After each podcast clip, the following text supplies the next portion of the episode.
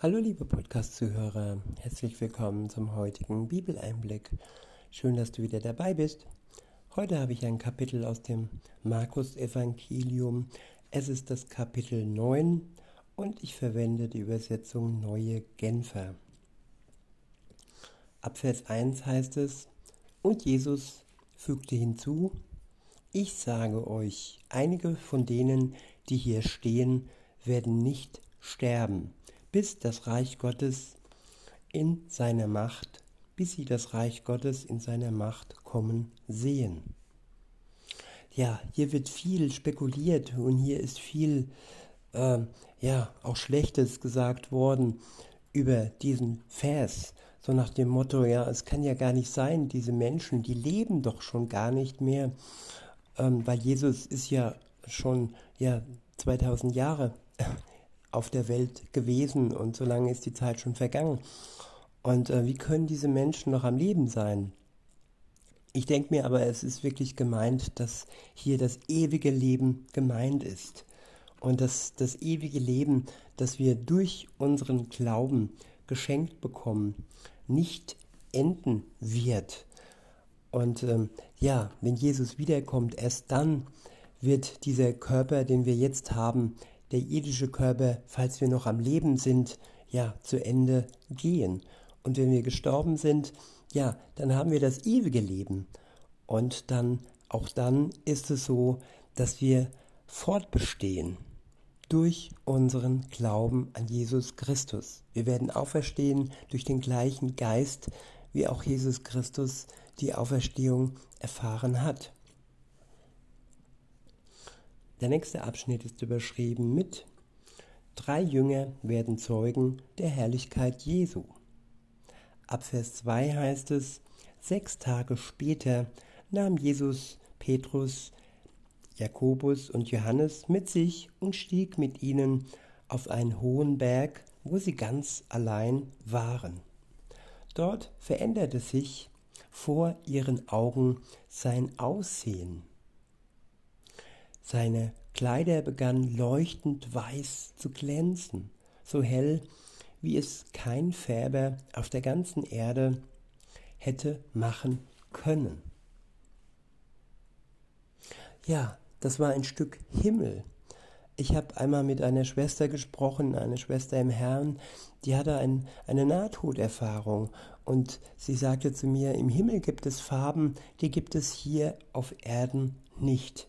Und ja, das bestätigt noch hier dieser Vers, dass dieses Weiß von keinem Färber der Welt hätte hergestellt werden können. Es war ein himmlisches Weiß, es war ein himmlisches Leuchten, das die Göttlichkeit Jesu zum Vorschein gebracht hat. Es war wie ein Fenster, das zwar nur kurz geöffnet wurde und den Jüngern, die mit ihm unterwegs waren, ja, gezeigt hat, wie es dann sein wird im Himmel, wenn wir wirklich alle zusammen bei Gott sind, die wir an Jesus Christus glauben. Weiter heißt es, dann erschienen Elia und Mose vor ihnen. Die beiden redeten mit Jesus. Da ergriff Petrus das Wort. Rabbi, sagte er zu Jesus, wie gut ist es, dass wir hier sind. Wir wollen drei Hütten bauen, eine für dich, eine für Mose und eine für Elia. Petrus wusste nämlich nicht, was er sagen sollte. So erschrocken waren er und die beiden anderen Jünger. Ja, da kam die Mensch Menschlichkeit hervor, das Schöne, das Wunderbare festhalten und eine Hütte bauen, sodass das dauerhaft bleibt. Der Himmel auf Erden, das Paradies ist zurückgekommen, dachten sie sich. Und ja, hier wollen wir unser Zelt aufschlagen, unsere Hütte bauen. Und nun ja, dies wurde dann durch eine Wolke ja, verborgen und äh, weggewischt. Weiter heißt es nämlich, da kam eine Wolke und warf ihren Schatten auf sie. Und aus der Wolke sprach eine Stimme, dies ist mein geliebter Sohn, auf ihn sollt ihr hören. Ja, Jesus Christus, der Sohn Gottes, wurde mehrfach von seinem Vater bestätigt.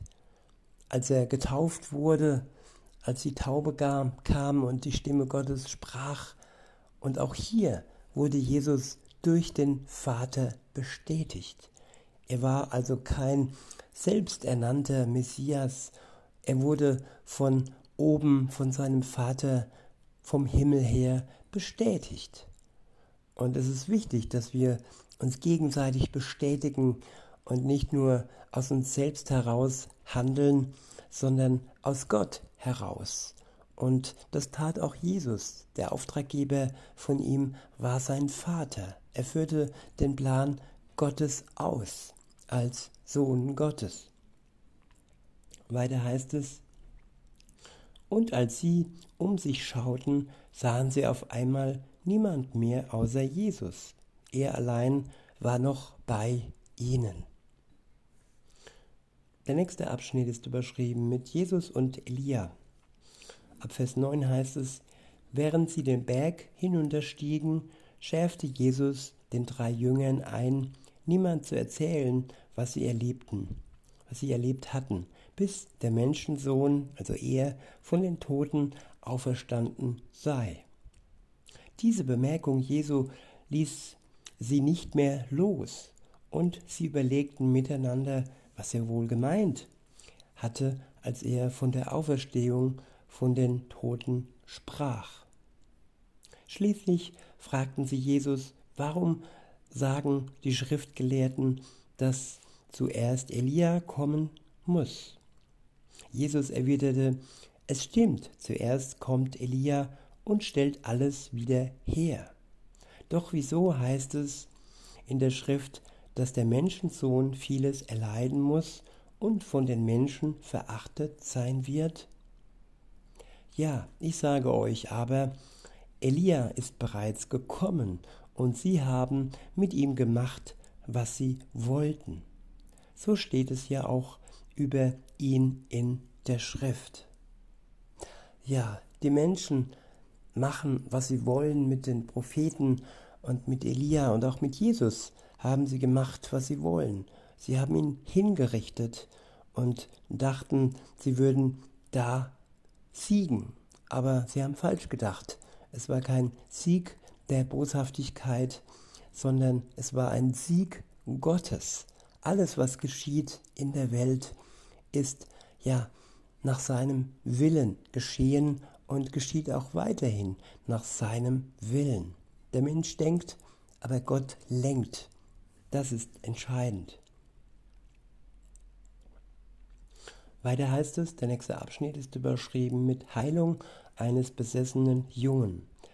Ab Vers, ab Vers 14 steht, als sie zu den anderen Jüngern zurückkamen, waren diese von einer großen Menschenmenge umringt, darunter einige Schriftgelehrten, die ein Streitgespräch mit ihnen führten.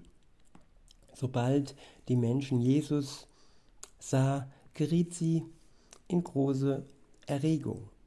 Sobald die Menge Jesus sah, geriet sie in große Erregung. Alle liefen zu ihm hin und begrüßten ihn. Worüber streitet ihr euch denn? fragte er. Einer aus der Menge antwortete, Meister, ich bin mit meinem Sohn gekommen. Ich wollte mit ihm zu dir, weil er, ein, weil er einen stummen Geist hat. Wo immer dieser ihn packt, wirft er ihn zu Boden. Den Jungen tritt Schaum vor dem Mund, er knirscht mit den Zähnen und wird ganz starr. Ich habe deine Jünger gebeten, den Geist auszutreiben, doch sie konnten es nicht. Was seid ihr nur für ein ungläubige, für eine ungläubige Generation, sagte Jesus zu ihnen. Wie lange soll ich noch bei euch sein? Wie lange soll ich euch noch ertragen? Bringt den Jungen zu mir. Ja, Jesus hat seinen Jüngern alles mitgegeben, was nötig ist und aber so richtig komplett erkannt haben sie nicht sofort. Erst später dann, wie Jesus nicht mehr da war, in der Apostelgeschichte, wo sie Dämonen ausgetrieben haben und ähm, ähm, geheilt haben, ja, dort waren sie ganz erfüllt vom Heiligen Geist. Und hier, wo Jesus noch mit ihnen unterwegs waren, ja, da waren sie noch wie Kinder, die ja die Milch ihrer Mutter noch genossen haben und noch in der Entwicklung waren. Also er hat sie nicht weggestoßen, er war einfach nur etwas erzürnt über die Tatsache, dass ja sie ihn nicht wirklich äh, wahrgenommen und ihm zugehört haben. Weiter heißt es, mm, Vers 20, man brachte ihn und sowie der Geist Jesus erblickte, riss er den Jungen hin und her, sodass dieser hinfiel und sich mit Schaum vor dem Mund auf dem Boden wälzte. Wie lange geht das schon mit ihm? fragte Jesus den Vater des Jungen. Von klein auf, antwortete der Mann. Oft hat der Geist ihn sogar ins Feuer oder ins Wasser geworfen, um ihn umzubringen. Doch wenn es dir möglich ist, etwas zu tun, dann hab Erbarmen mit uns und hilf uns. Ja, der Vater hat um Erbarmen gebeten um Hilfe gebeten. Und das ist wichtig vor jeder Heilung und vor jeder Befreiung von Dämonen ist die Bitte und das Gebet wichtig. Jesus heilt und befreit nicht automatisch. Er möchte gebeten sein. Und so dürfen wir ihn auch beten um alles, was uns auf dem Herzen liegt und was ihm nicht widerspricht. Weiter heißt es, da rief der Vater des Jungen, ich glaube, hilf mir heraus aus meinem Unglauben. Beziehungsweise ich wiederhole nochmal Vers 23. Wenn es dir möglich ist, sagst du, entgegnete Jesus, für den, der glaubt, ist alles möglich. Ja, der Vater hat noch ein bisschen gezweifelt er meinte ja, wenn es dir möglich ist, wenn, wenn, äh, ja, wenn es irgendwie geht oder wenn du die Macht und die Kraft hast. Er war etwas hin und her gerissen. Und da fragt Jesus nach. Er fragte, ich wiederhole, für den, der glaubt, ist alles möglich. Wenn es dir möglich ist, sagst du, sagte er im Vorfeld, ja, entgegnete Jesus, für den, der glaubt, ist alles möglich. Da rief der Vater des Jungen, ich glaube. Hilf mir heraus aus meinem Unglauben. Ja, der Glaube war da und der Unglaube hat versucht, den Glauben wieder zu verdrängen. So sehe ich das. Und diesen Unglauben verlieren wir nur wenn wir uns ganz eng an Jesus schmiegen, wenn wir seinem Geist wirklich Raum geben in uns und dann mehr und mehr die Gewissheit bekommen, dass es Jesus ist, der befreit, der heilt und der uns alles gibt, was nötig ist. In Vers 25 heißt es, als Jesus sah, dass immer mehr Leute zusammenliefen, trat er dem bösen Geist mit Macht entgegen. Ja, Jesus hat die Macht, er hat die Kraft, nicht wir als Menschen. Nein, nur wenn wir ja den Geist Gottes als Werkzeug benutzen, die Göttlichkeit Jesu ja wirken lassen, die Macht Gottes wirken lassen, dann können wir ja im Auftrag Jesus heilen und auch befreien. Weiter heißt es, Jesus sagte, du stummer und tauber Geist, sagte er, ich befehle dir, verlass diesen Jungen sofort und geh nicht wieder in ihn hinein. ja, hinauswerfen und ver verbieten, dass er zurückkommt. Es ist oftmals so, dass wir uns ja befreit fühlen, aber sind wir wirklich auch bereit, das Zurückkommen zu verhindern?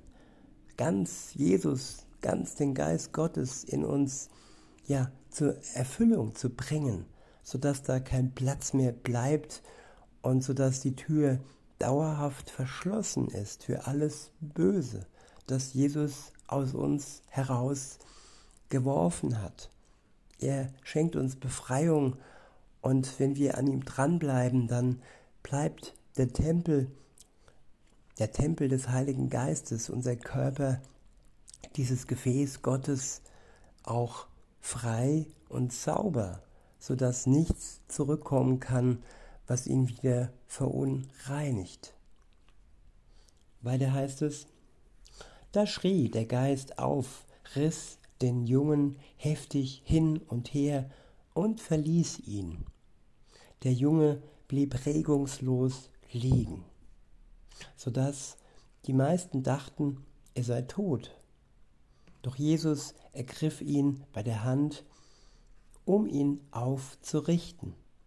Da stand der Junge auf.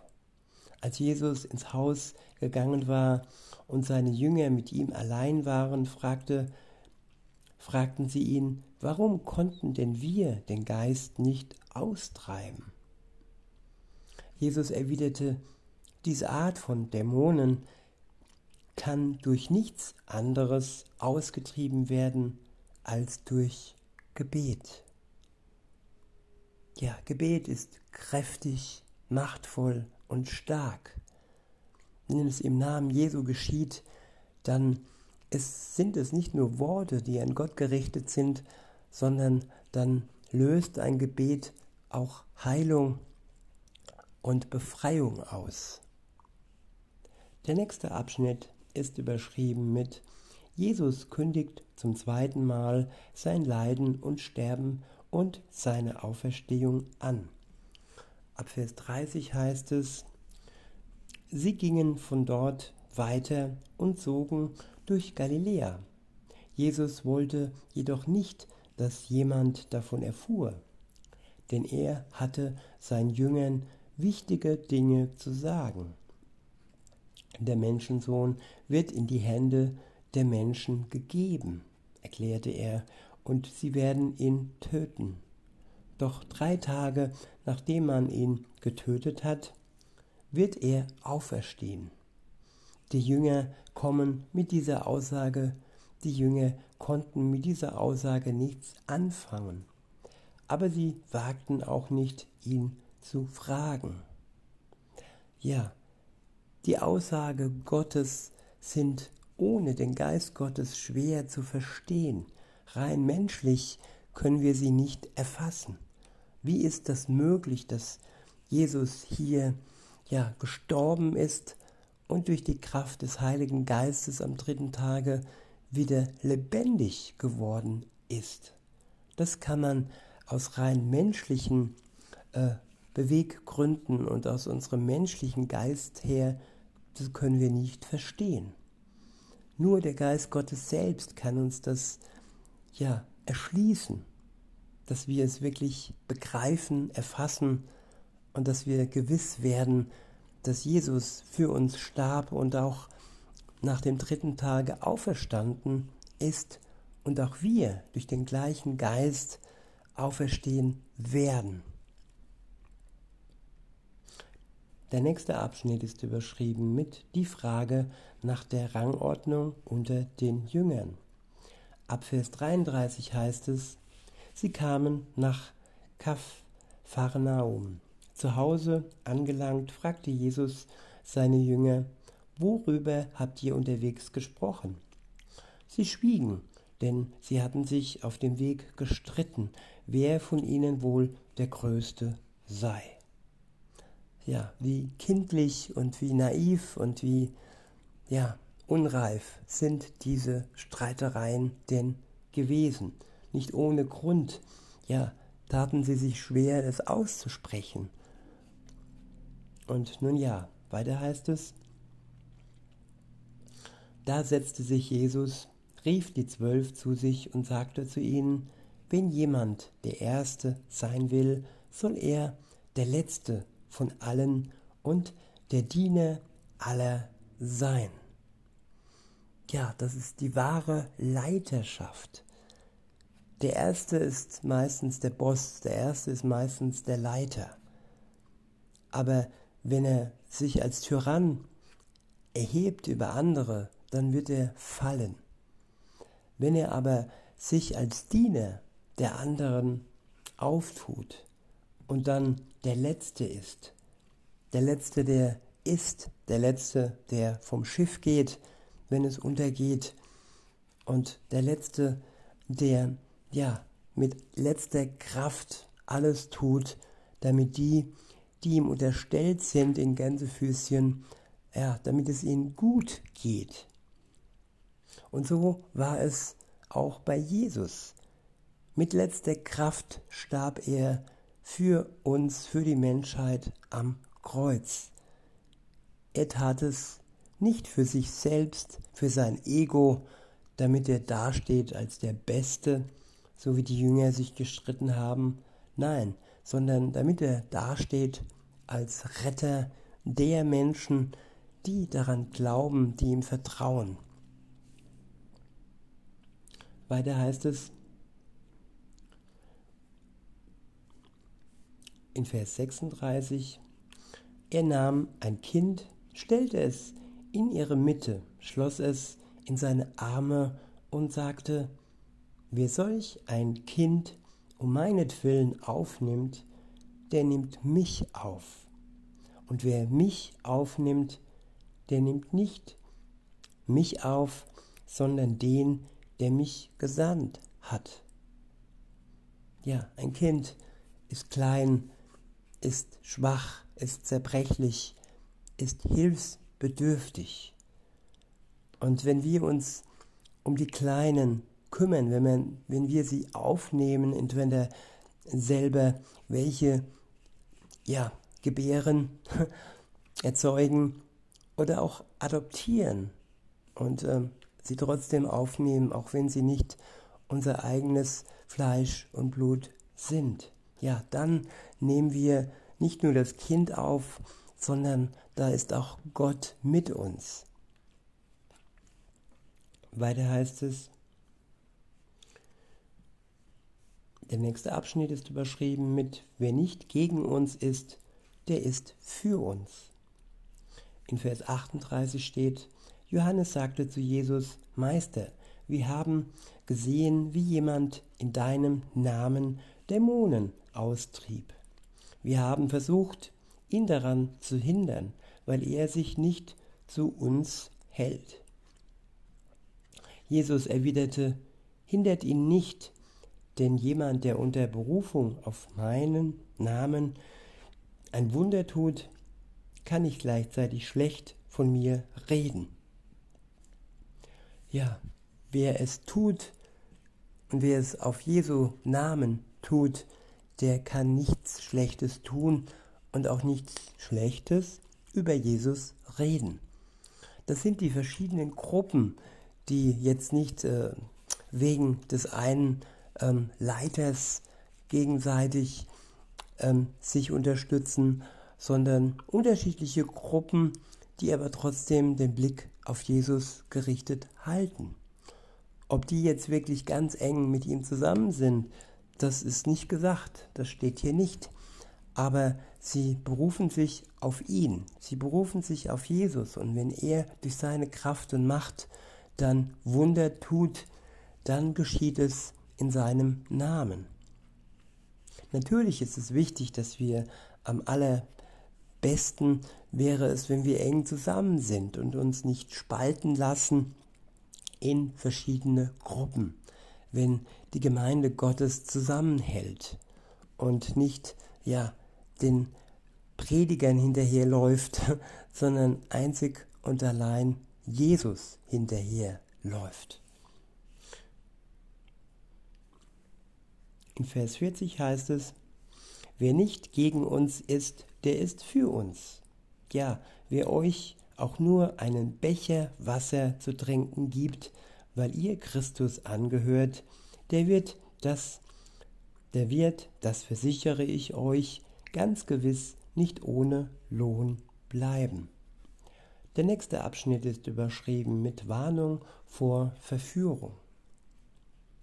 Ab Vers 42 heißt es, wer aber einen von diesen gering geachteten, die an mich glauben, zu Fall bringt, der käme noch gut, der käme noch gut weg, wenn man ihn einen Mühlstein um den Hals legt, legen und ihn damit ins Meer werfen würde.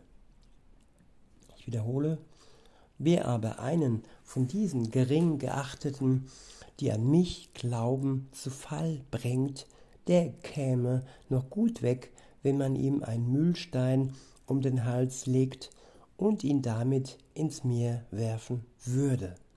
Ja, das sind, damit sind die Verführer gemeint, die Verführer, die den Menschen, die Christen von Jesus wegbringen.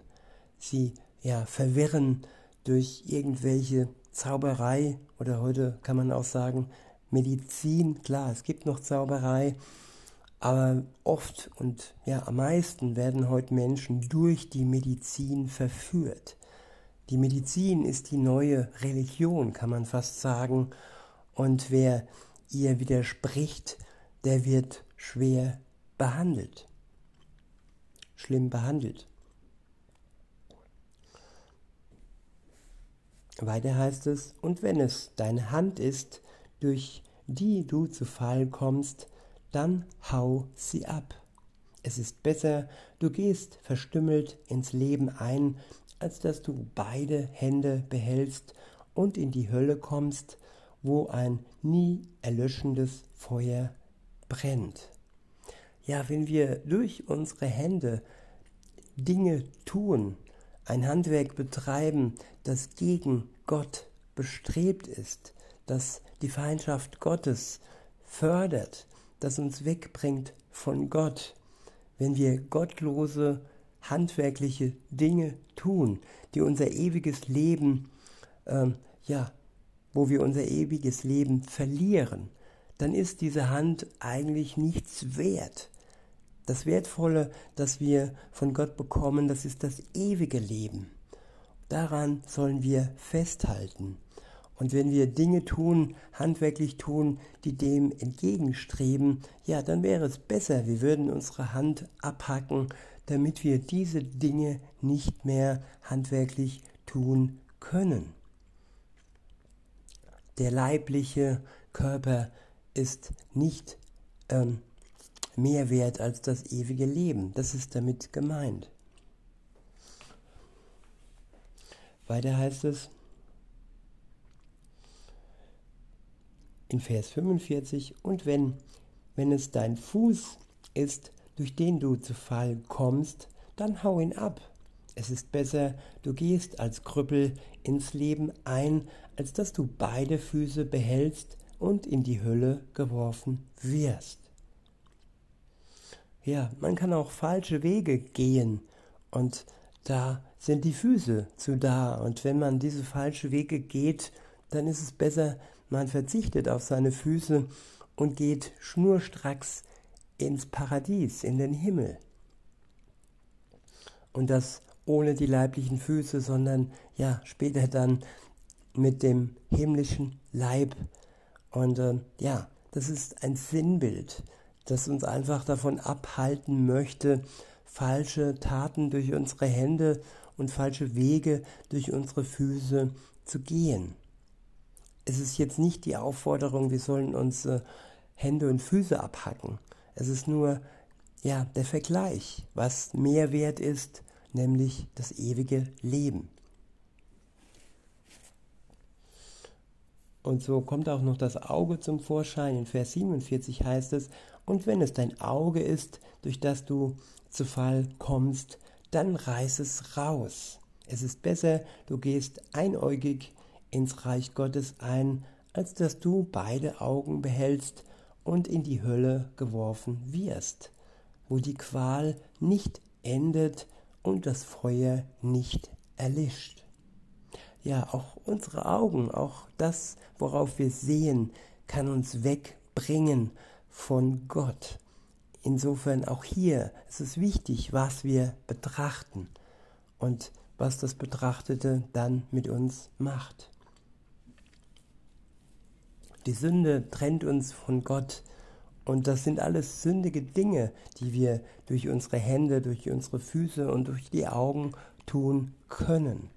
Wir sollen uns in Acht nehmen, vor allem, dass wir durch unsere Sinne ähm, ja, in die Sünde bringen können, dass wir uns bewahren vor der Sünde. In Vers 49 heißt es, jeder muss mit Feuer gesalzen werden. Salz ist etwas Gutes. Wenn jedoch das Salz seine Kraft verliert, womit soll man sich ihm wieder geben? Habt Salz in euch und haltet Frieden untereinander. Ja, das Salz, das ist auch der Geist. Das ist das, was unser Leben würzt. Und nur durch diese Würzung ist unser Leben ja bis ins ewige Leben hinein sicher. Und wenn wir unterwegs sind in der Welt, dann sollten wir Frieden halten untereinander. Der Frieden und die Liebe sollten Markenzeichen eines jeden Christen sein. In diesem Sinne, liebe Zuhörer, wünsche ich euch noch einen schönen Tag und sage bis denne.